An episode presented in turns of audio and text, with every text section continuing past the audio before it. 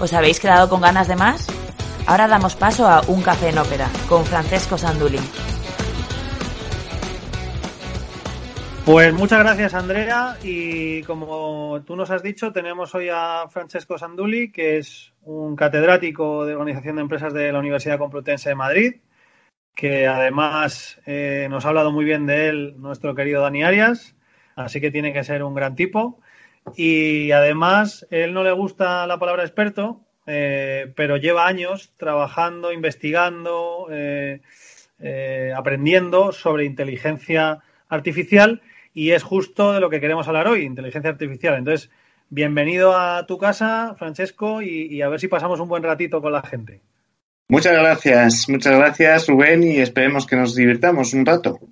Pues vamos al lío, ¿no? De inicio, que, como está la pandemia y, el cataclismo y tal, vamos a aprovechar el tiempo, no sea que venga ahora un terremoto o algo.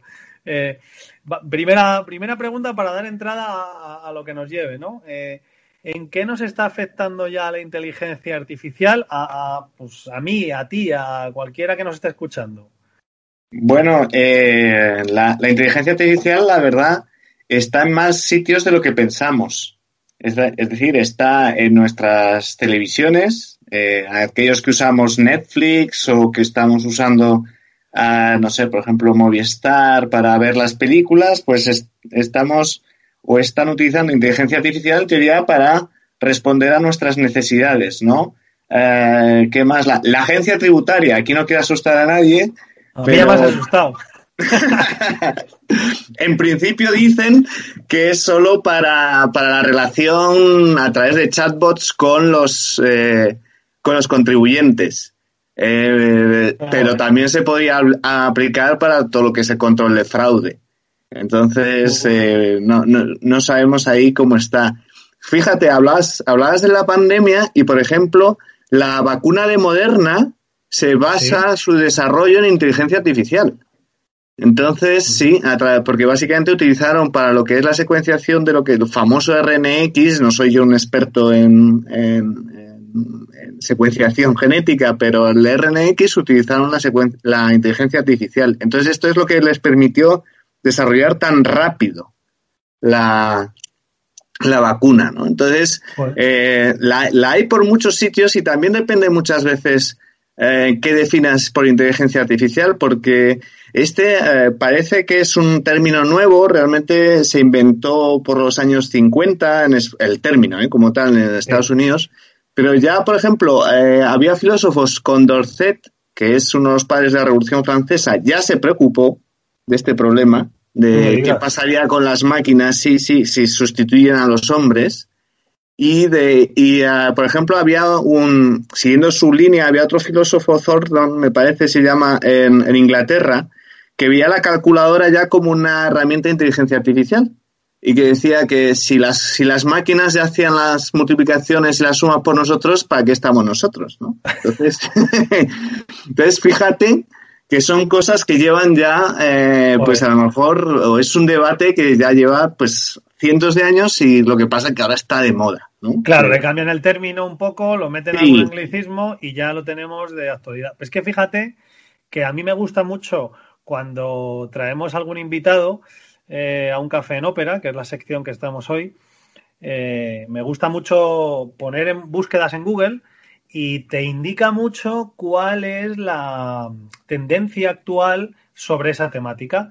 Entonces yo lo que he hecho hoy es buscar rápidamente en noticias de Google inteligencia artificial y me queda alucinado porque todas las noticias son de las últimas 24 horas, pero fíjate qué nivel de noticias. Sí. Facebook y, la Universidad de Nueva York eh, desarrollan una aplicación para que las radiografías de tórax y tal en los hospitales eh, puedan detectar eh, el COVID con, con, una rapidez de, de pues, 24 horas incluso. Sí, sí, sí. Xiaomi lanza una cámara de seguridad, estas que te compras por poquísimo dinero y la pones en tu casa, que lleva inteligencia artificial. Bolsas y mercados españoles ha lanzado un robo-advisor con inteligencia artificial.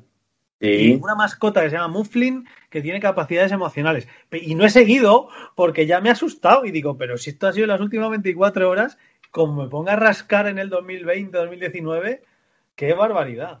Sí, no, claro, estamos, estamos en esa fase famosa. A mí no me gusta tampoco mucho el concepto. Las famosas curvas de Garner cuando uno está una, tecnología está, digamos, eh, a tope, super hot, pues la, inteligencia artificial ahora es super hot. Todo el mundo a la inteligencia artificial, eh, todo el mundo quiere inteligencia artificial en su empresa, etcétera, etcétera, y algunos se llevan una sorpresita.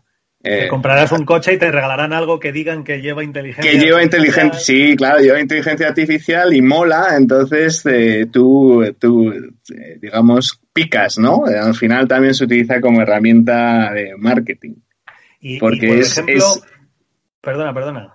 No, te iba a decir porque al final puede hacer muchas de estas cosas, pero no puede hacer todo. Es decir, lo que me decías de las radiografías, pues es una, una aplicación sencilla dentro de lo que cabe eh, aquí, por ejemplo, en, a nivel médico, en bastantes eh, hospitales españoles la han probado ya a nivel, eh, a, nivel, por ejemplo, para detectar la sepsis, ¿no? entonces, a nivel casi experimental y para cosas muy pequeñitas, ¿no? Pero de ahí a, a, ver, a que todo esté gestionado por inteligencia artificial, a que haya una super máquina que nos domine a todos, que se llama Skynet y cosas así, pues eh, queda un trecho. Es, que, es que yo cuando he visto en LinkedIn estos vídeos que se comparten de la Boston Dynamics, que aparece el típico robot bailando, saltando, eh, haciendo volteretas, joder, un poquito los pelos. Yo no tengo mucho pelo, pero lo poco que tengo se me pone de punta, ¿eh? Y, bueno, pero, pero Hale bailar, pero no le pidas más. Ah, ¿Sabes? Yo, mira, por ejemplo, y luego hay una cosa interesante. Nosotros, eh, una de las cosas en una universidad en la que estuve, intenté poner yo robots para automatizar los procesos en, el, en, la secretaría. Y no pude porque el responsable de recursos humanos me dijo, estás loco, que los trabajadores no van a querer trabajar. Claro, los trabajadores no quieren trabajar con un eh, no tanto los estudiantes, pero los trabajadores de la Secretaría no querían trabajar con un robot de compañero, ¿no? Entonces, porque rompía la, esencia personal, el trato personal, y mira que ahora está de moda todos estos, eh, los chatbots, los asistentes, etcétera, etcétera, que pueden ayudar en cierta medida, pero se pierde ese feeling personal, ¿no? Y de hecho es curioso porque tampoco era caro. Cada robot, eh, no sé si cuando un robot de estos con de, interacción con humanos nos salía por unos 15.000 euros. No te creas tú que es una cosa... No, no, que los amortizado en menos de un año. Claro, claro, porque un robot no se pone malo, eh, no te pide baja, no se pone huelga, eh, lo único que tiene que tener... Eh, no se toma el bocadillo. Sí, no se toma el bocadillo, no. Entonces, y curiosamente, la empresa que era la, a la que le pedimos los robots ha quebrado. Hoy va para que veas que todavía esto está ver, más verde de lo que se piensa. Sí, sí.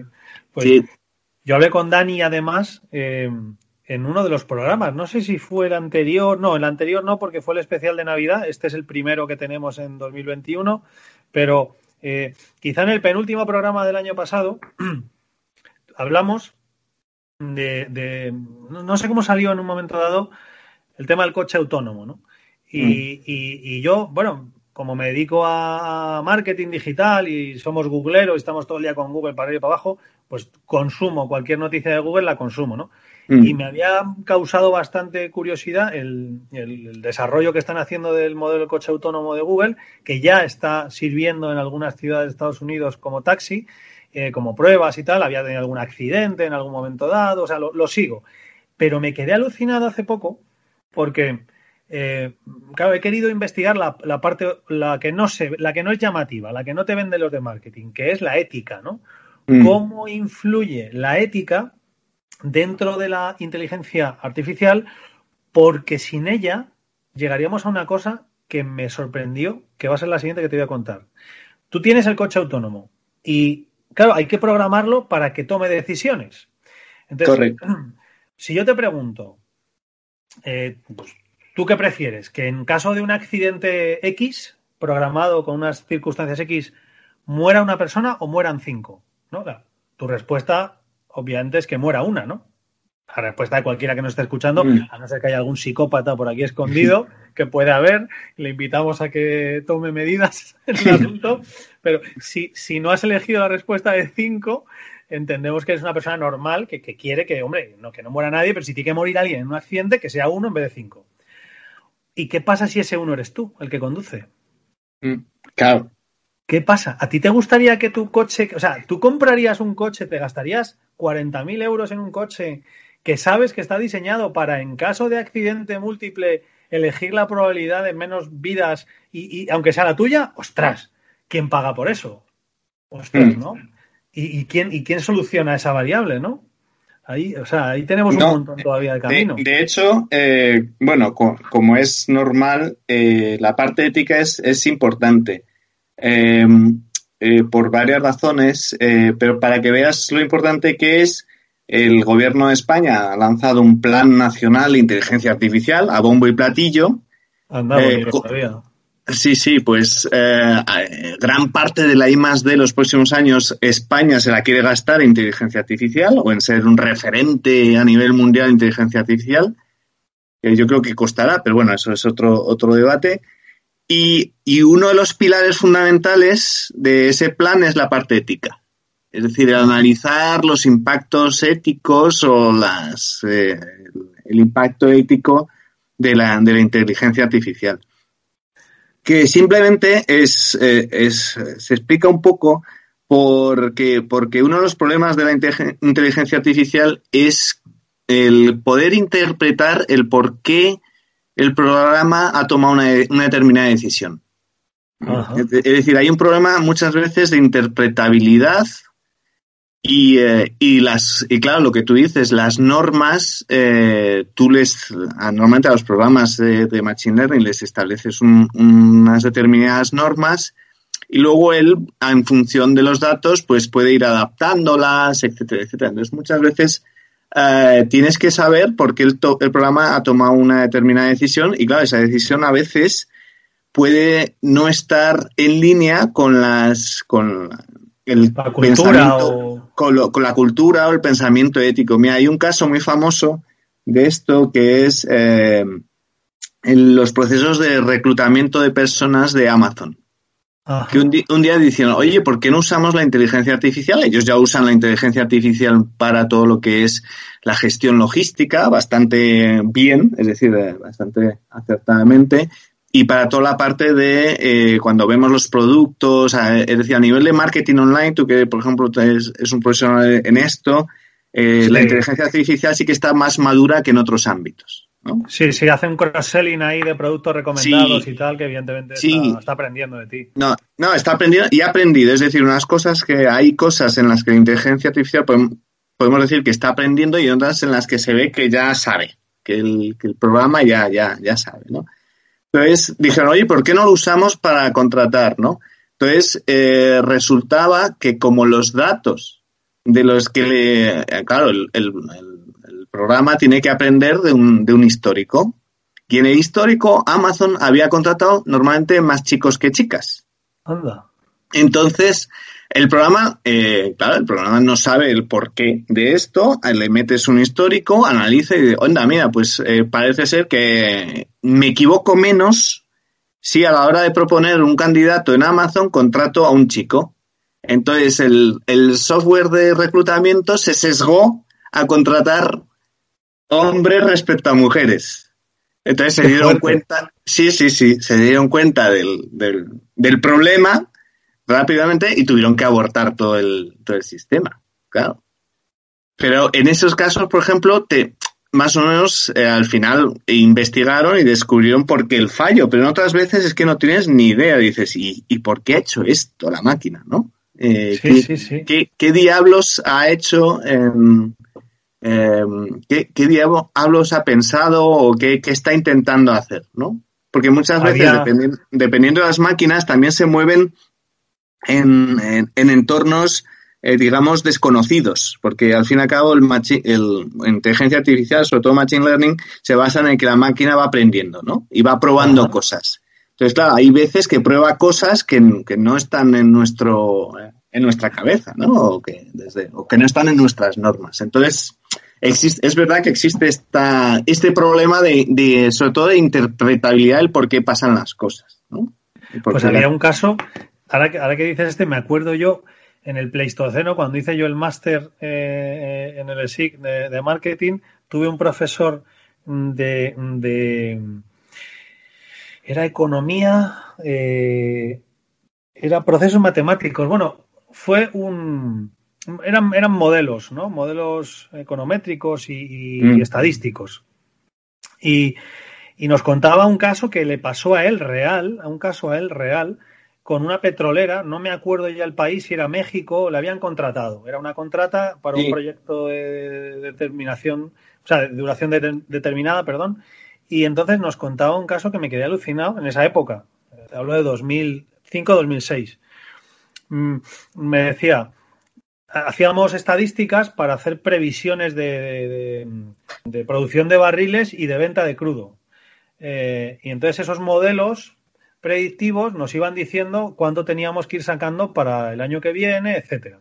Mm. Y de repente, en, uno de los años, nos salía negativo.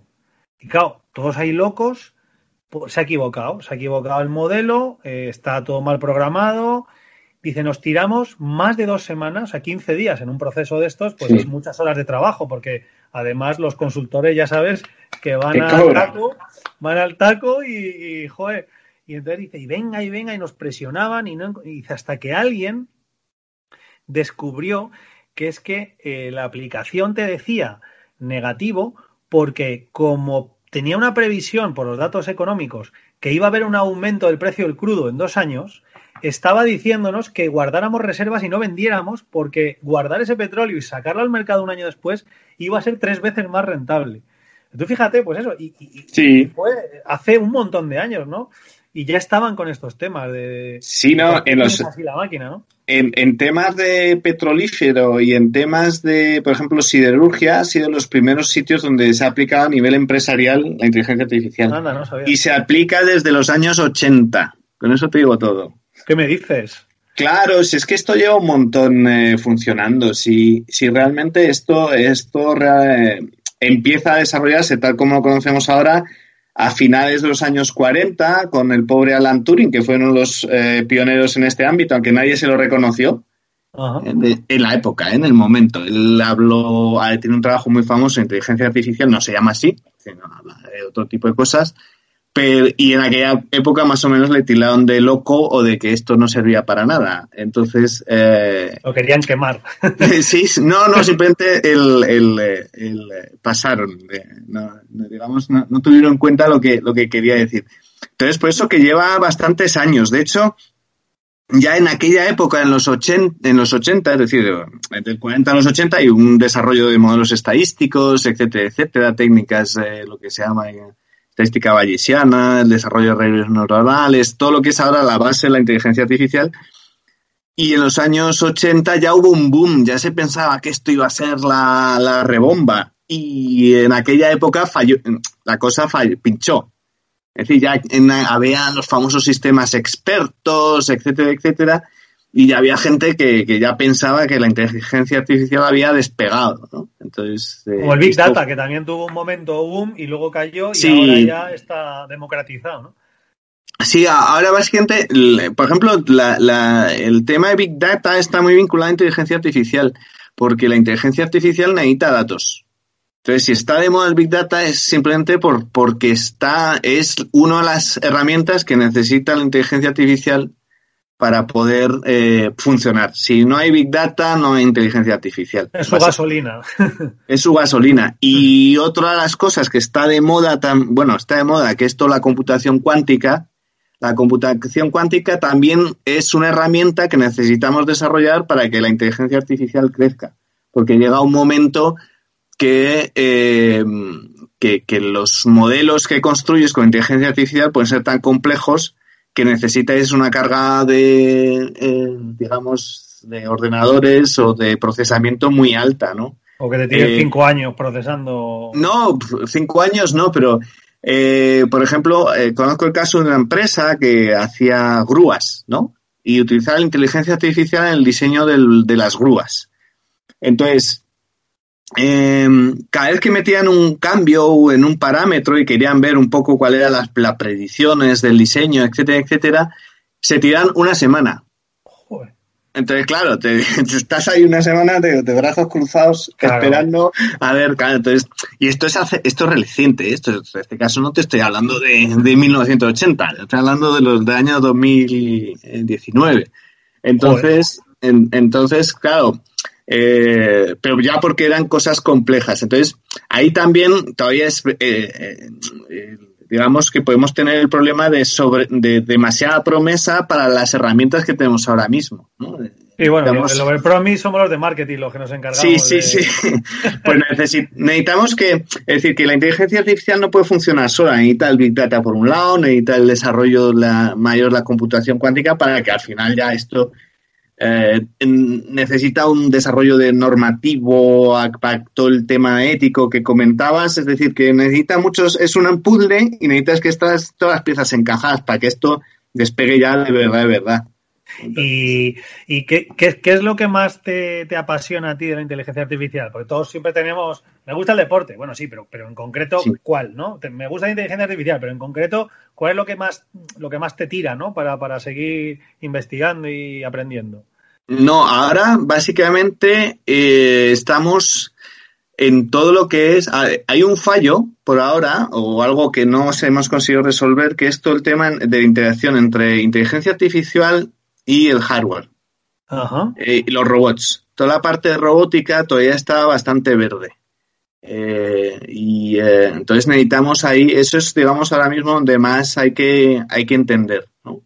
Porque, es decir, la inteligencia artificial, que es simplemente software, el Netflix, eh, pues no sé, los, los chatbots, los robo-advisor, eh, cosas así, pues vale, está bien, correcto y funcionan bien. Pero ya cuando, cuando ya metemos eh, la interacción con hardware, con nuestro frigorífico, eso todavía está verde. Incluso los, los mismos coches eh, automático está, eh, está todavía eh, verde. Entonces, ahí es donde, digamos, ahora mismo yo estoy más entretenido, ¿no? O mirando un poco más. Y mm, a mí, por ejemplo, como, como curioso, ¿eh? porque no tengo ni idea de esto y, lo confieso además, pero mm, a raíz de, un curso que me estoy haciendo con la Boston Consulting Group de, de transformación digital, he visto la plataforma que tienen montada una fábrica, tienen una fábrica en París eh, que es como un testing para ellos de cara a clientes, donde les muestran cómo la inteligencia artificial, si la aplican a un brazo mecánico que hace no sé qué, cómo se conecta a alguien y está con los planos en la India, pero a su vez está viéndolo el operario de Nueva York y tal. Y, y a raíz de eso empecé a mirar, a mirar y me surge una duda, ¿no? Porque ahora todos estamos conectados, hay 5G, hay no sé qué. Coño, y hasta hace dos días o bueno, incluso ahora tienes como cinco tipos de cargadores, eh, clavijas, eso también va a ocurrir con la inteligencia artificial. Es decir, mi frigorífico va a tener eh, la misma conexión que, la, que, mi, que mi coche y que mi móvil, o cada uno va a tener su. Mm, iba a decir puñetero, pero no lo digo. Eh, porque claro, es que tú puedes tener un frigorífico inteligente pues, pero a, lo mejor lo que me están obligando es a que tenga el móvil de Samsung, el frigorífico de Samsung y el porque si compro ya un mm. Apple no me va a servir, ¿no? Claro, ahí, ahí la, has clavado. Es decir, tu intuición te ha dado toda la razón, porque otros los problemas mal, y Sí, sí, porque otros los problemas importantes que tenemos ahora es la interoperabilidad. Es oh. decir, entre la por, por eso hoy en día eh, la inteligencia artificial está muy aplicado a procesos o a cosas muy acotadas.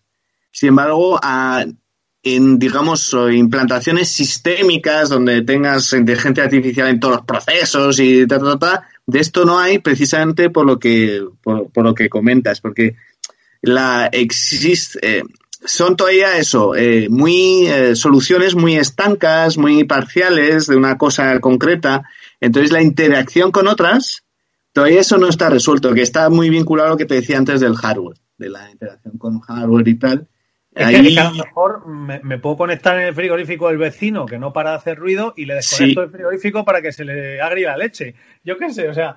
No, o que, o que simplemente que usen eh, modelos distintos, entonces tomen decisiones distintas, ¿no? Entonces, eh, no sé, se me ocurre. Eh, pues eh, es- hace calor y por lo que sea el, abres el, el, el frigorífico y tu, el sistema de aire acondicionado pues te aumenta eh, o, o- o se reduce, ¿no? Porque has abierto sí, el- sí. el, eh, eso, ¿no? Y, y te mueres de calor en el salón porque alguien ha abierto en la cocina frigorífico y no y esto no está no está pensado, ¿no? Imagínate. Son, Es que- son cosas que ¿eh? ¿Eh?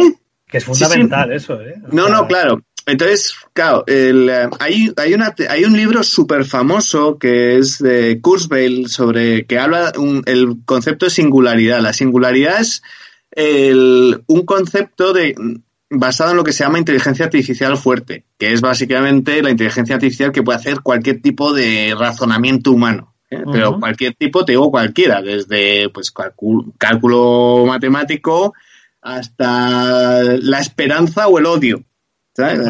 Entraría todo dentro de, de la inteligencia artificial fuerte. Entonces, la singularidad lo que, lo que viene a decir es que llegará un momento en el que la capacidad de computación de los, las máquinas sea superior a la de la totalidad de la humanidad. Joder. Es- eso es la humanidad. El- entonces, el libro este Kurzweil dice que es en 2045, hay otro tipo, un tal Vince, que dice que es en 2030. Am, pero claro, para llegar ahí tenemos que rellenar todos estos puzzles del Big Data, de la interoperabilidad, de la interpretabilidad. Entonces yo, yo lo veo, eh, eh, es verdad que llegará y, re- y realmente el libro lo que trata es ¿y qué pintamos nosotros cuando llegue eso? Es decir, ¿a qué nos vamos a dedicar? ¿Eh? ¿O en qué voy a trabajar? ¿O, ¿o qué voy a estudiar? Si Claro. todo lo, ha- ¿sabes? Es decir, por ejemplo, si, si el coche va solo, ¿para qué voy a una autoescuela? ¿No? Básicamente- no, claro, normal, ¿no? O a lo mejor tengo que aprender a programar simplemente para, Claro, efectivamente. para, conducirlo, ¿no? O algo así, ¿no? No sé. Entonces, em, la, la singularidad, que es un concepto muy chulo y también es antiguo, ¿eh? Esto, esto también se lo, lo planteaba von Neumann en su momento. Eh, es el momento en el que tendremos que preguntarnos qué diablos hacemos nosotros aquí, ¿no? Con las máquinas. Eh, la, la Tierra es para los humanos o para las máquinas, para quién, eh, para quién de los dos, ¿no? Eh, Pero pero bueno, para los punta, ¿eh? O sea, Sí, está, pero está lejos. Es, tranquilo, no, tranquilo. Yo creo que el 2045 se me antoja optimista para, para todo esto. También ten en cuenta que luego la, la- la evolución, se ha- o sea, la historia nos ha demostrado que nos adaptamos. Eh, Claro. Las, gas- las gasolineras de repente quitaron a todo el personal que te ponía gasolina. Eh, joder, qué desastre, deshumanizamos el servicio. ¿Dónde va esta gente? ¿A dónde vamos a llegar? Pues eh, llegamos a que al final la gasolinera es un supermercado, el precio está mm, prácticamente en un cartel, si no lo está, no hay competitividad nada más que en servicio. Y cuando hay servicio, pues metes a la variable persona y entonces han Mm. vuelto los seres humanos a las gasolineras a echarte Correcto. gasolina, atenderte no sé qué.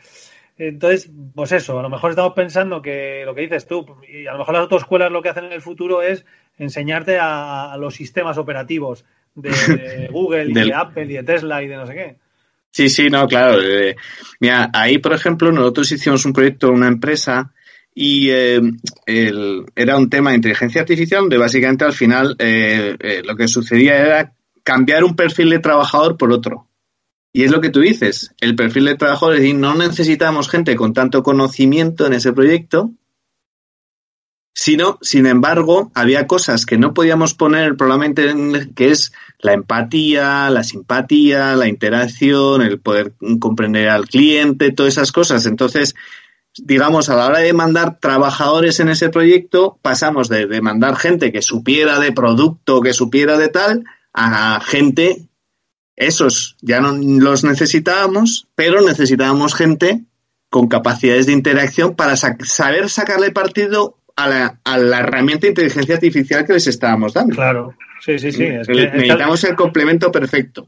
Yo, yo siempre decía cuando, cuando he dado alguna clase eh, la universidad, eh, como, invitado, eh, no, no, no, no, no, me comparo con, con vosotros, pero ni mucho menos. Pero bueno, alguna vez pues he ido y sobre todo temas digitales, que siempre las universidades han ido a rebufo de lo que dicta el mercado. Y yo les decía siempre que no tengan miedo, que es mucho más importante el indio que el arco.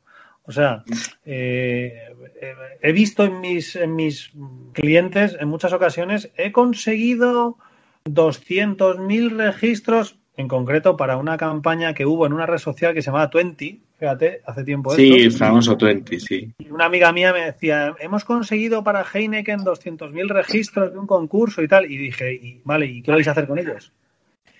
ah, pues no sé. Y digo, claro, ahí está la cosa. O sea, vale, muy bien. La herramienta te ha gestionado 200.000 mails y, contactos, vale. Y ahora, ¿qué, qué, pasa, ¿qué quieres hacer con eso? ¿no? Pues es en, los ordenadores, en todo, es sí, tienes un ordenador muy potente, pero si no sabes a dónde quieres llegar con él, qué quieres hacer, cómo lo vas a utilizar, pues no te sirve de nada, ¿no? Y esto es como todo. Oye, y por, como nos va a matar Andrea, porque siempre me paso el tiempo, pero sí.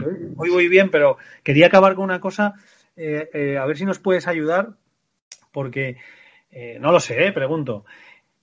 ¿Con qué tendríamos que tener cuidado? Es decir, la gente que nos está escuchando ahora en su casa mm, tiene que tener cuidado con algo que ahora mismo considera inocuo, que no le pasa nada y realmente está dando un dato que le compromete como, no sé, por su política de privacidad o por porque le puedan hacer algún hackeo, no sé. Eh, sé que es una pregunta muy, muy ambigua, ¿eh? pero ¿qué le dirías tú a alguien? Oye, ten cuidado con esto, vigila esto. Hombre, ahí simplemente lo que hay que. Es decir, por un lado, ahora mismo estamos en una fase que lo que hay que vigilar efectivamente es nuestros, nuestros datos. Nuestros datos personales. Eh, pero de todas formas, también si los bloqueamos, es decir, si nos ponemos eh, muy a la defensiva con ellos, luego la inteligencia artificial no avanzará porque necesita nuestros datos. Es decir, ahora mismo Google uh, necesita nuestros datos para dar un mejor servicio de publicidad. Otra cosa es que nosotros no ganemos nada ¿eh? por darle nuestros datos, que ese es a lo mejor un debate en el que habría que entrar. ¿no? Decir, oye, que tú estás... Compénsame. Compénsame de alguna forma, hombre. Porque ahora mismo te estoy ayudando a la máquina a aprender, ¿sabes? Entonces. Es que yo digo, yo por ejemplo me conecto a Netflix en casa, aunque bueno, aunque con Netflix estoy un poco enfadado, pero no me gusta mucho. Pero Disney, no sé, la que sea. Me conecto a Disney en casa y de repente estoy una semana, dos semanas y luego me conecto en el pueblo, ¿no? Y claro, por la IP, por una serie de datos, mm, el proveedor de este servicio sabe que yo no estoy en mi casa. Lo sabe. Es más, por el consumo de contenido puede imaginar que mis hijos están conmigo, porque están viendo, no sé, la sirenita, ¿no? Que no es muy apropiado que lo vea yo solo. mejor yo, porque por mi histórico me veo más cosas de acción, ¿no? Mandalorian o lo que sea. Claro, eh, ya tiene un dato de que yo estoy fuera de mi domicilio un ladrón puede con eso hacer maravillas, ¿no? O sea, fíjate, no sé, por un ejemplo. Hombre, por, eso también, eh, otro de las puzzles que no he comentado antes para que funcione es todo el tema de ciberseguridad, que ahora está súper súper caliente básicamente por, por todos estos temas que planteas. Es decir, hay un flujo de datos para arriba para abajo y una toma de decisiones automáticas, entonces ahí podemos, eh, pues tenemos que, que tener cuidado, ¿no?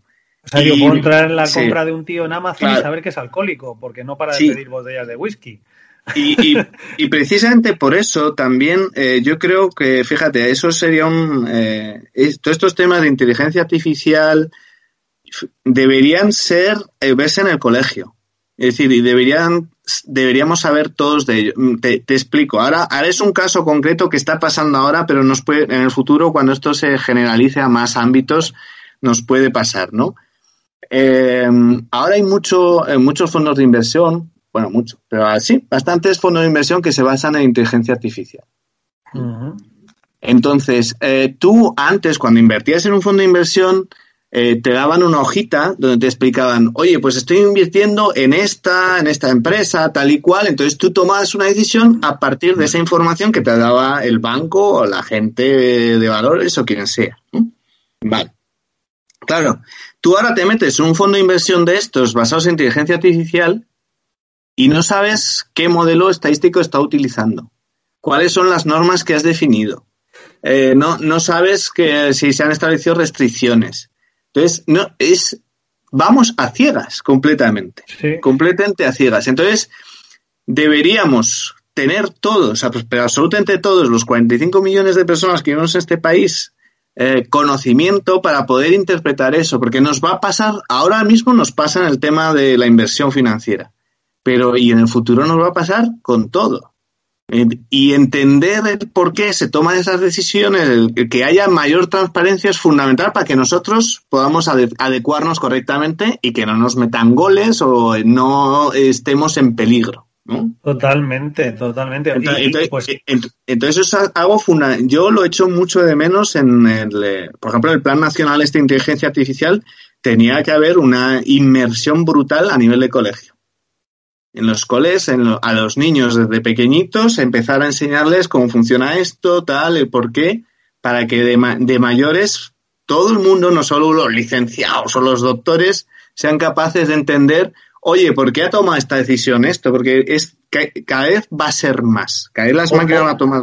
O dónde me tengo que preocupar, ¿no? De, de, de qué servicio o qué tengo que tener más en cuenta para. Eso es, eso es. Entonces eso es fundamental. Es algo que, que, a mí me preocupa. Es decir, que no, que, que esto eh, se quede en, en, unos pocos tipos con doctorado o muy listos con licenciados o lo que sea y el, común de los mortales empieza a sufrir decisiones de máquinas sin saber ni por qué, ni cuándo, ni cómo. y esto es algo fundamental que, eso es lo que más me preocupa. Fíjate, más que la privacidad en sí, que yo al final las normas, la, la ciberseguridad y tal y cual, al final es un activo para las empresas y no creo que se peguen tiros en el pie. Pero esa parte, el entender el cómo funciona esto y ser capaz de, de interpretar va a ser fundamental.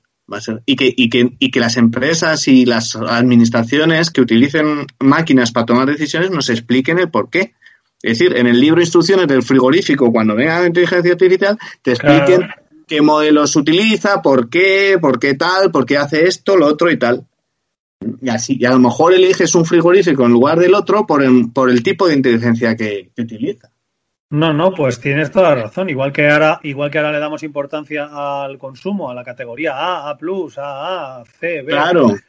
Es, es, efectivamente, a lo mejor en un momento dado decides no comprarlo por una cosa que no tiene nada que ver con las frigorías que produce, sino por cómo se conecta o, qué datos toma o, a quién envía. Claro, el ejemplo que ponías antes del coche, pues si te explican, oye, en una situación crítica este coche va a hacer esto y este otro coche va a hacer esto otro, pues dices, ah, pues mira, pues a lo mejor me interesa a mí el coche A. El que mata cinco. El que mata cinco, pero me salvo yo. No, no, no, es, es una, es un, esto es llevar al absurdo, pero, pero ese tipo de decisiones es algo, y hay que empezar ya. Es decir, porque no es, algo que no, eh, para que esto sea, que lo, lo, sepa todo el mundo, lo conozca todo el mundo, eh, no, no se tarda un año, sino esto necesita mucho, mucho tiempo de aprendizaje y comprensión. Pues antes de que antes de que nos aplique una dosis de inteligencia artificial física, Andrea, eh, yo te quiero decir que millones de gracias me estaría horas, pero tenemos siempre un límite para que no se nos alargue demasiado. Hablaremos en el futuro seguro. me gustaría que lo hiciéramos con Dani, los tres, porque esto va a dar que hablar. Esto no, no tiene pinta de acabarse. Eh, de verdad, Francesco, has inaugurado eh, un café en ópera 2021 y no hay mejor manera, yo creo, de haberlo hecho. Te agradezco mucho tu tiempo. Seguro que nos van a felicitar y, y de verdad esta es tu casa y muy encantado de haberte conocido por aquí, de lo que nos has contado y nada, encantadísimo y agradecidísimo. Nada, pues muchas gracias a vosotros, que siempre es interesante el poder difundir, que no nunca muchas veces en la, desde la universidad no tenemos la opción. Y luego nada, que cualquiera que esté interesado, si tú mismo estás más interesado, que cuando estoy a vuestro servicio, para eso soy, un funcionario público, así que quien quiera que nos que me contacte, y eh, seguimos hablando. En lugar de un café en ópera, nos tomamos una comilona en ópera. Una, eso, eso. Un cenorrio. Vamos a dejar la inteligencia artificial y vamos a ir a otra cosa más, más tradicional. Vale. Gracias y. Gracias, Rubén. contamos contigo para el futuro. Venga, gracias. Gracias un abrazo fuerte. Un abrazo. Y hasta aquí el programa de hoy. Pero tranquilos que volvemos. Ah, y no os olvidéis de daros like y compartir en redes sociales si os ha gustado el podcast. ¡Nos vemos!